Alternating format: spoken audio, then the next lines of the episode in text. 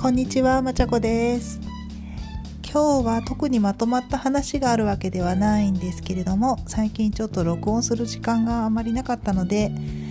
ここらでまとめて近況を録音しておこうかなと思いまして撮ってます。えー一つは、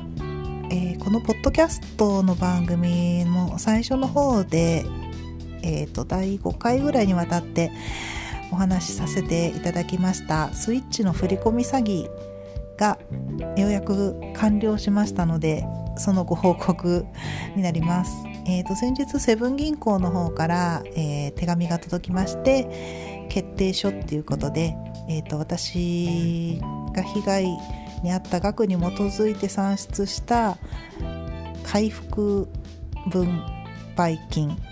被害被害回復分配金っていうのが、えー、と私の銀行口座に振り込まれました。その額なんとトゥルルルルじゃん337円でしたえー、と計算方法としてはその犯人の口座に残ってた金額が4443円で私が被害に遭った額は4万1500円でそのセブン銀行に、えー、とこんな被害に遭いましたって申請した人の総被害額が54万7000円。なので54万7000円のうちの4万1500円分かけるの残金4443円で私の取り分が337円っていうことらしいです。チャリーンですね。まあこれでえっ、と一応今回の、えー、と事件は全て手続き終了ってことになるのかな。犯人がどうなったのかとかね全然分かりませんけれどももうこういうのも捕まえることもないのかな。なんかいろいろねまたモヤモヤした気持ちが なんかぶり返されただけでうん。まあいいや。しょうがないですね。はい。今後も気をつけます。あとはまあそのなんか被害に遭ったっていう話でもう一つあってえっ、とちょっと交通事故というか大したことじゃないんですけれども、えー、とマンションの駐車場から車を出す時に逆にマンションに入ってくる戻ってくる車がとすれ違った時にえーっとうちのミラー同士がコツンってぶつかってで、まあ、その入ってくる人がすごいコース取りをして入ってきたんであの危なかったから私は止まって待ってって。で相手はほとんどスピード落とさずにギュンって入ってってコツンって言って。でそのまま立ち去ってしまったんですね相手が。で何と思って私もミラーを確認したら、まあ、その時はもう気づかないぐらいのほとんど見えないぐらいの傷があって。でまあほとんど被害ないなと思ってちょっとこちらも急いでたんで追いかけずに私もそのまま立ち去ったんですね。で、えーとまあ、同じマンションの住人だってことが、まあ、分かってたんで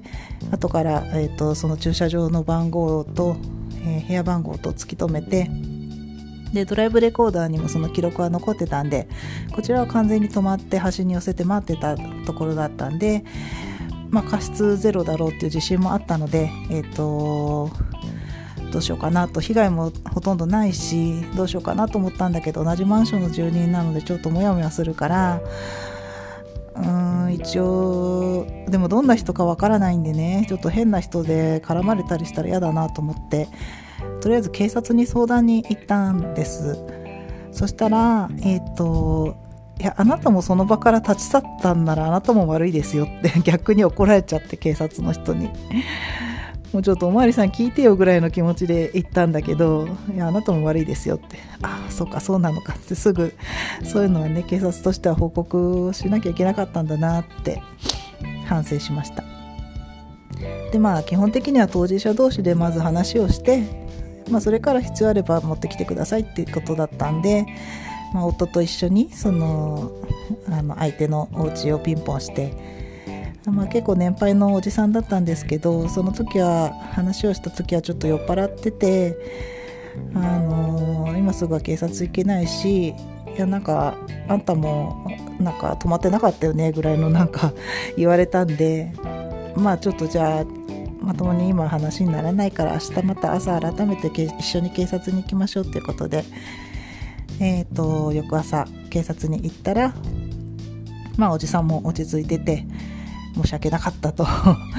あのちょっと保険とか使うとね点数下がっちゃうからあのぜひ自腹で弁償させてくれってミラー変えさせてくれって言ってきたんですけれどもあの、まあ、こちらもそんなそこまでしようと思ってなくて、まあ、今後もね同じ駐車場を使うのであのああいう危険な運転はやめてくれればそれで十分ですからっていうことでそこはお断りして、まあ、そしたら後からなんかピンポン来てあのお詫びの菓子折りまで持ってきてくださって。まあ、ちょっとそこまでされちゃうと申し訳なかったなってちょっと思っちゃいましたけど、まあ、今後お互い気をつけましょうねっていうことでそれは話が終わりました。ってことでねなんかちっちゃい事故でも後々ちょっとなんかトラブルになることもあるのですぐにあの警察には電話しないといけなかったなっていうのが今回学んだことですね。はいあとは、うーんと、近況で言うと、先週は娘のピアノのコンクール、えっ、ー、と、ピティナピアノコンペティションっていうのがありまして、東海大会に金曜日出たんで、その金曜日の大会に向けてもうほぼ毎日なんか追加レッスンをピアノ先生のとこ行って受けたりしてなんかずっと忙しかったですね。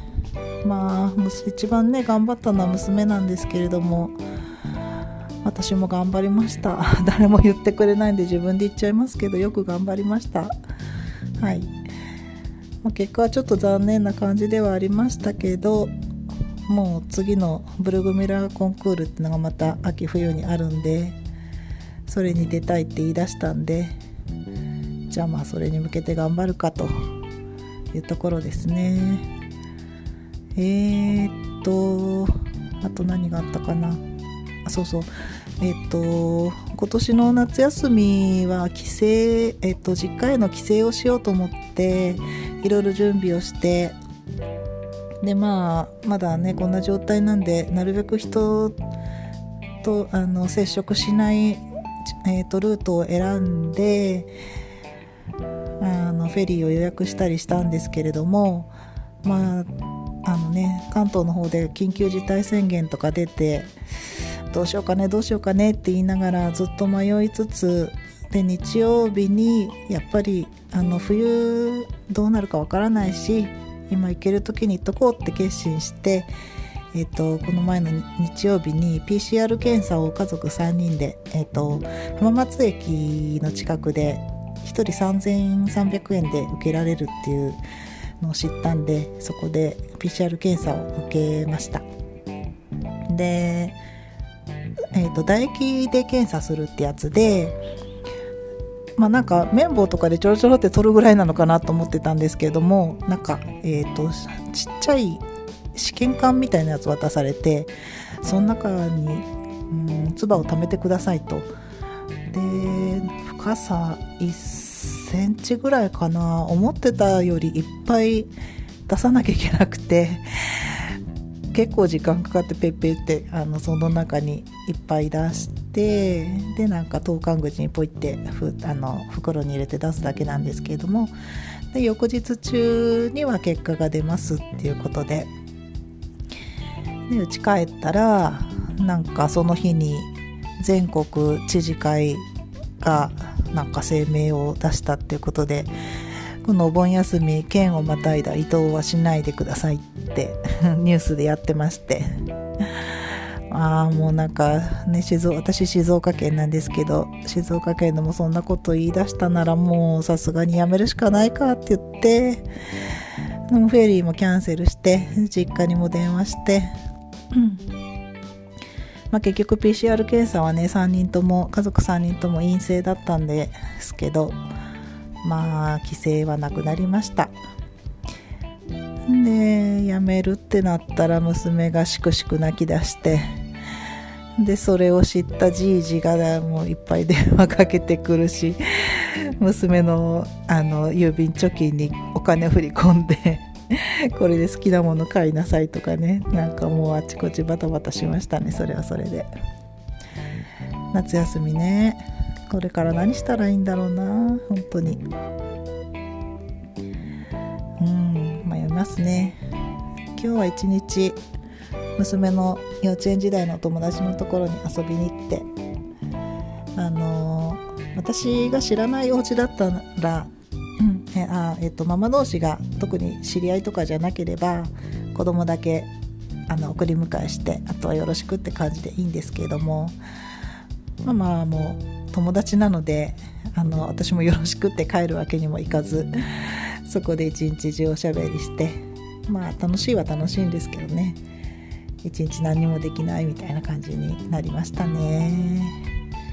なんだかんだでこんなな感じで時間が潰れていって。忙しいですね。オリンピックもいろいろ見たいのになかなか見れず。あそうだこの前の日曜日にもう何年ぶりかに一人で映画を見に行きました。あの夫に娘を預けて。あのアレサ・フランクリンの「アメイジング・グレイス」を見に行ったんですね。どうしても映画館で見たくって。まあすごくいい良かったんですけどちょっと期待しすぎちゃったかなってところもあったりして、まあ、あとうんやっぱなんかちょっと神聖なゴスペルよりも私はもうちょっとなんかうんえー、ブルースだったったりソウルだったりそっちの方が好きかなっていうのを確認して。なのであの映画の「ブルース・ブラザーズ」をちょっと見返したくなったんですけれども今はゆっくりテレビを見ている時間もないしテレビをつけるならオリンピックを見たいしってことではい。ちょっとお預けですね。はい。そんな感じの夏休みを過ごしてます。以上です。